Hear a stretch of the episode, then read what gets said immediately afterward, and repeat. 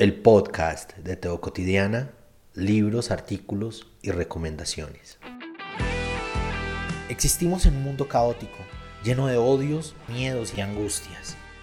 Se hace urgente volver a Jesús, volver al Evangelio, volver al mensaje de bienestar y de esperanza, volver al amor a Dios, al amor propio, al amor por el otro. Teo Cotidiana. Benavi, hijo de mi padre. Benavi era viejo. Bueno, para su época tener cuarenta y tantos años ya era una vejez loable. Había pasado el umbral de los treinta, los hombres de ese tiempo no duraban tanto. Las guerras y las intromisiones de los soldados romanos en la paz que ellos le imponían a Palestina, las enfermedades, la escasez de recursos por las malas cosechas, la pobreza, todo eso había hecho de la esperanza de vida un bocado de sueños la ilusión de ver crecer a los hijos, de disfrutar por más tiempo de las mieles de la esposa, de durar un día más, un año más, lo máximo posible si el Eterno mostraba su misericordia en medio de las limitaciones humanas. Esa mañana se levantó, hizo las oraciones matutinas, desayunó el pan que había horneado su esposa, abrazó a su hijo mayor, al que más quería, y salió como era su rutina, a encontrarse con sus compañeros fariseos para conversar las últimas ocurrencias acerca de la interpretación correcta de la ley y de cómo asimilar a los profetas y sus dichos. Jesús para ellos era un personaje exótico. Algunos le tenían una simpatía secreta. Alguien que mueve con tanta naturalidad las esperanzas de las personas y de quien se dice hace señales claras de que Dios está con él, ha de ser uno de los que el Eterno ha mirado desde su cielo, uno de esos que los textos narran una y otra vez como enviados del Señor.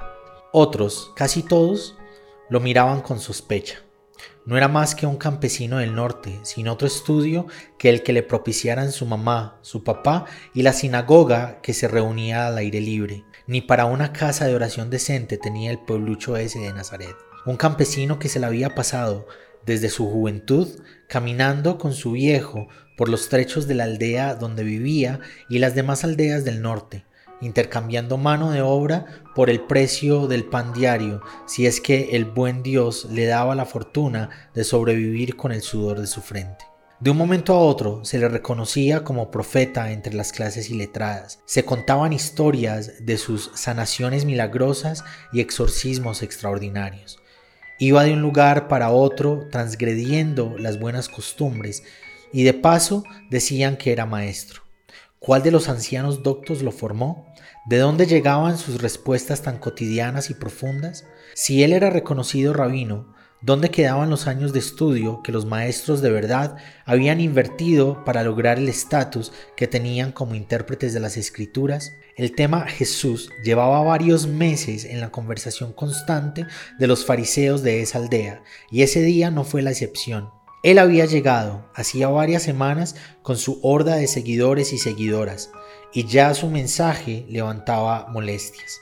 Se la pasa diciendo que somos unos hipócritas, refunfuñaban los que más enojo le tenían.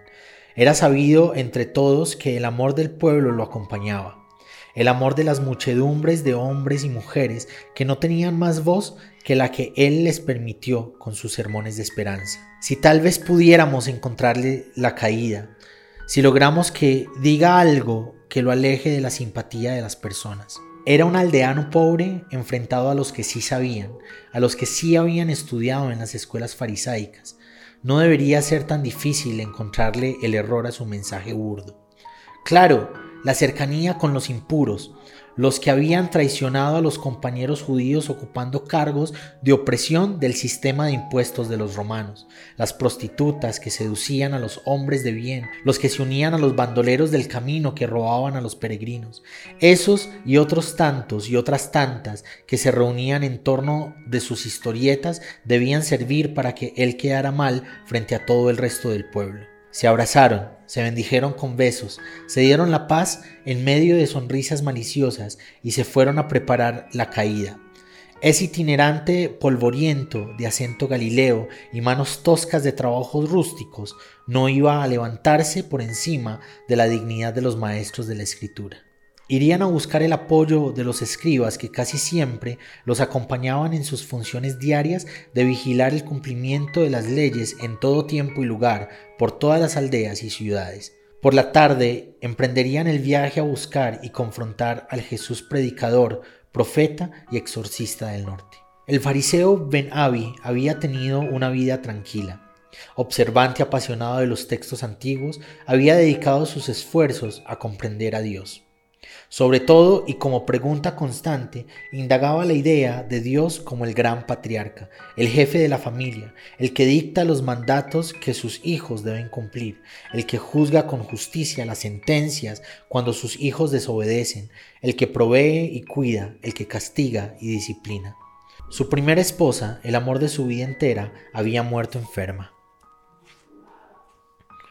La sorprendió la fiebre y luego de varias semanas y varios doctores buscando ayudar en su sanación, cayó muerta. Sus primeros hijos y una hija fueron con ella, tres pequeños de sus amores.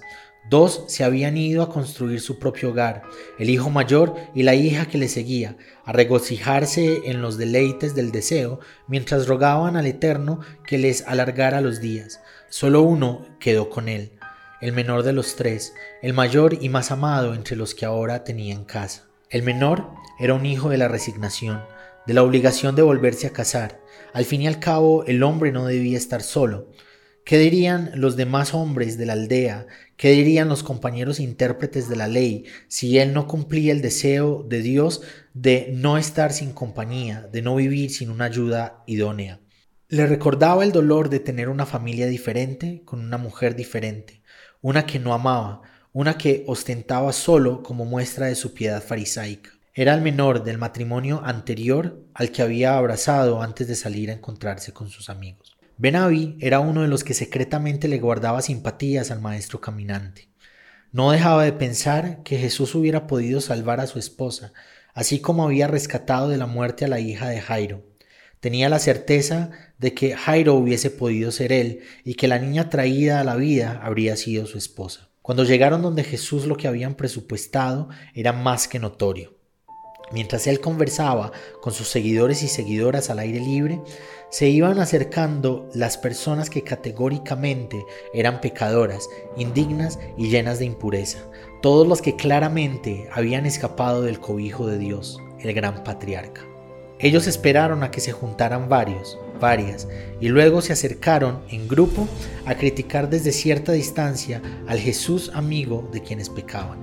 Es increíblemente desvergonzado, disque profeta, deja que lo toquen esos que las leyes del Eterno rechazan, hasta por las prostitutas se deja manosear. Miraban con desprecio, con decepción, fingían una cierta sorpresa, si las personas de bien los vieran y los escucharan, a ellos que eran reconocidos por cuidar la voluntad de Dios, entonces se irían contra ese Jesús itinerante, que se rodeaba de los intocables, que comía y bebía con ellos, con ellas. Eso querían que los oyera Jesús, que los oyeran los pecadores que escuchaban a Jesús, que los oyeran las buenas gentes, los judíos piadosos que pasaban cerca de donde Jesús estaba. Los miró en realidad lo miró a él fijamente a los ojos, a Ben Abi. Le sonrió con una de esas sonrisas discretas que nota solamente el que la recibe. Es como si lo estuviera esperando. Su sonrisa le daba la bienvenida a escuchar. Él agachó la mirada. Paz, quiero contarles una historia a ustedes. Les dijo haciendo una señal de que se sentaran al frente. Jesús sabía que a ellos les gustaban los lugares importantes. Ellos se sintieron aludidos y tomaron asiento. Sus palabras firmes y llenas de vida los iban envolviendo en los relatos. Ese carpintero era hábil para contar cuentos que inventaba mientras miraba a gente en su cotidianidad. Tenía la capacidad de notar a Dios aconteciendo en las imágenes diarias. Lograba explicar su reino, su forma de concebir lo divino. Todos lo escuchaban con cuidado Iba hablando de cosas perdidas que se encuentran, de ovejas que se desvían del camino y de hijos que se alejan de las enseñanzas, la provisión y el cuidado de su padre. De alguna manera todas esas imágenes eran una sola idea, un solo mensaje, una sola parábola con la que el maestro campesino, sin títulos reconocidos, pretendía explicarles a los fariseos su decisión de tener cerca a esos y esas que pecaban y contaminaban a los judíos. Ben Abi escuchó con atención. Había algo en esas palabras que lo conmovía, que se le incrustaba en el alma. ¿Sería eso que Jesús explicaba la esencia misma de quien Dios es cuando decimos que es Abba? Él sí quería estar en la fiesta de ese papá amoroso y perdonador del que Jesús hablaba.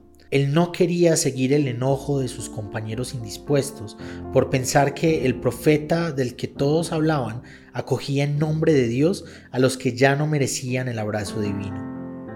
Él sí quería disfrutar de un mundo en el que los enfermos y los pecadores se encontraran aliviados por el Dios que trasciende los roles de poder. Ninguno de los que había acudido a la caída de Jesús se atrevió a decir algo.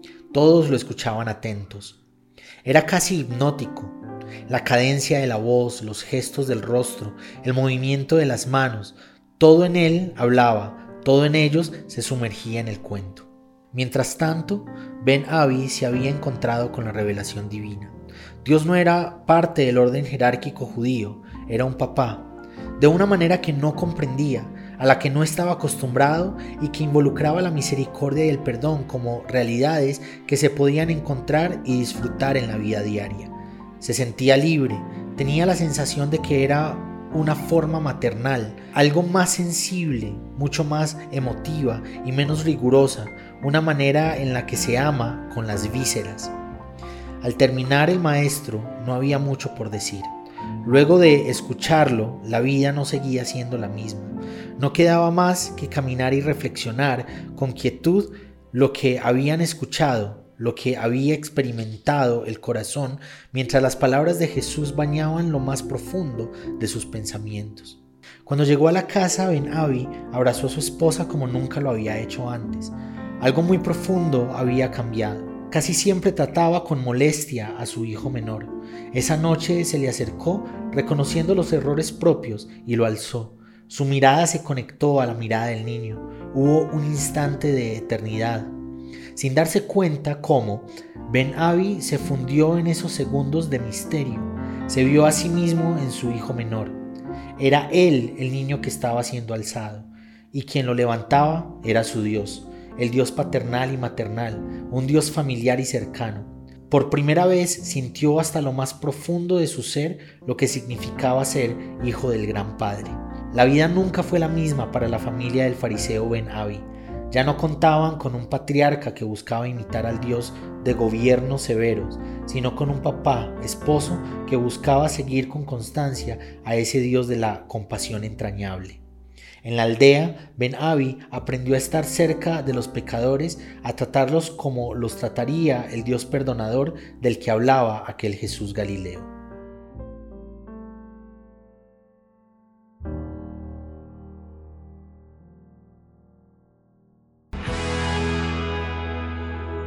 Gracias por acompañarnos hoy en el podcast de Teo Cotidiana. Te espero para que reflexionemos juntos en el nuevo episodio.